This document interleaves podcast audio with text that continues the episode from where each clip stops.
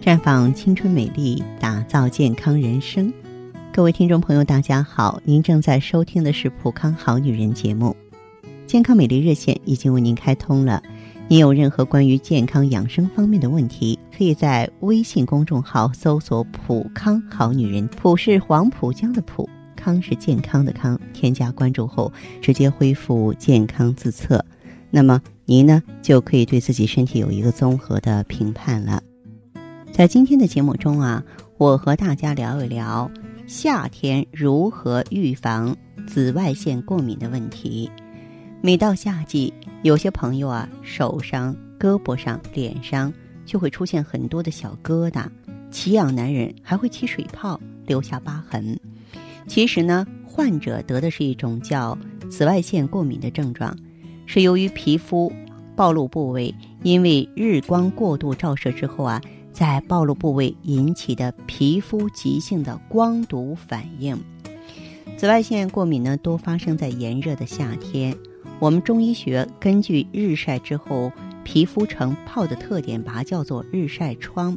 我们女人啊，对紫外线是非常敏感的，也是啊稍有了解。因为紫外线呢，嗯，它容易导致皮肤老化呀，会对裸露的肌肤形成伤害，让皮肤变黑、红肿、留下斑点。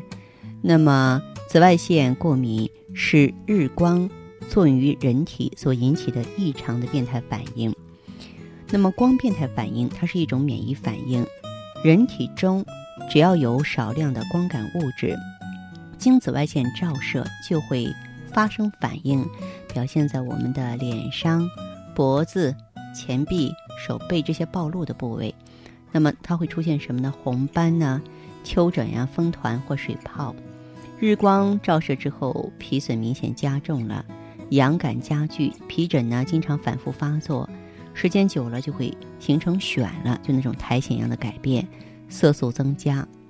所以呢，它呢春天、夏天、秋天比较严重，也叫做日光性皮炎。那么盛夏在阳光下暴晒，我们的颈面部、手背啊，那么还有呢肩背部就出现了这些红斑和水泡，还要像火烧灼一般疼痛难忍。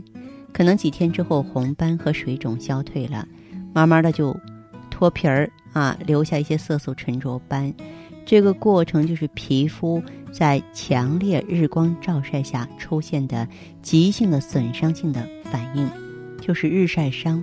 反复日晒伤之后，就会形成皮肤对光敏感，之后呢，再受日光照射，就会产生这种日光性鼻炎了。那么。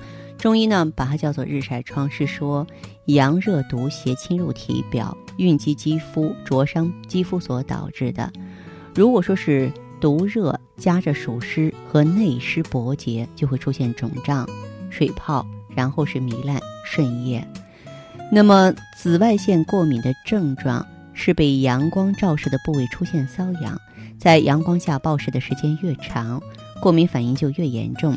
皮肤瘙痒持续一天到两天，甚至更长的时间，而且呢，阳光中的紫外线呢，它还会导致白内障啊，甚至呢，非常严重的紫外线过敏啊，还可以出现发热、头痛、心悸、乏力、恶心、呕吐、全身症状。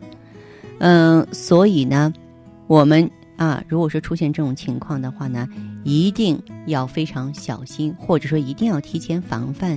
其实紫外线过敏的症状发生呢，跟每个人的体质、肤色的深浅有关系。你像体质比较弱、肤色浅、比较白嫩的人，它会更加严重。比方说，我就特别怕晒。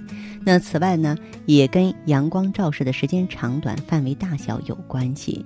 高原地区更容易发病啊。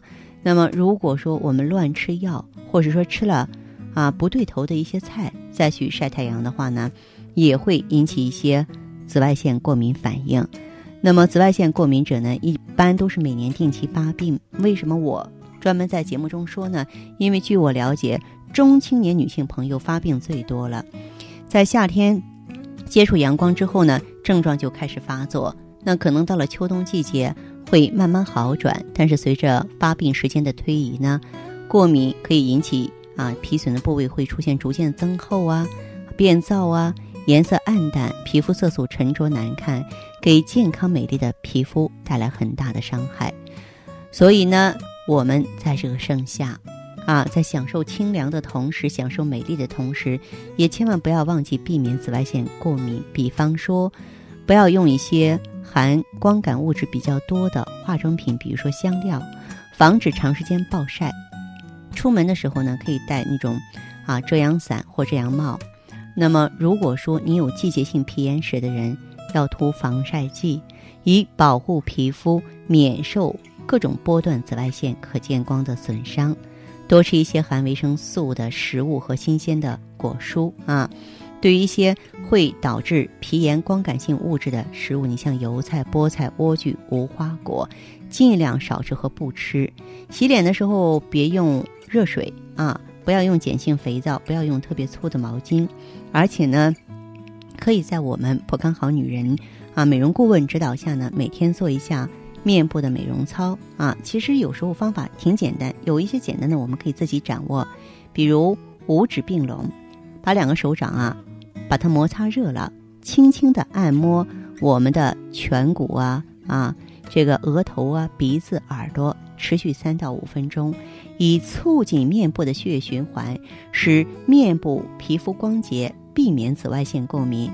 也许有的朋友说：“哎呦，我这个问题已经形成了，怎么办？”假如说你没有很好的方法去应对的话呢，欢迎您走进普康好女人专营店啊，因为我们的 O P C 呀，包括细胞之光啊这些抗氧化剂，能够呢帮助你呢调理肌肤的状态，更好的来防止紫外线的侵袭啊。我觉得在这个夏天里呢，也应该多多的防晒，尤其是我们爱美的、喜欢自己拥有。光洁如玉肌肤的女士们，更多的防晒妙招，您可以走进普康好女人来寻找。比如说，我们的贴心护理呀和面膜也能够助您一臂之力。所以一定要记好咱们普康好女人的联络方式，我的微信号啊，芳华老师啊，芳华老师的全拼，嗯，公众微信号呢是普康好女人。当然，你也可以直接拨打电话进行咨询，四零零零六零六五六八，四零零零六零六五六八。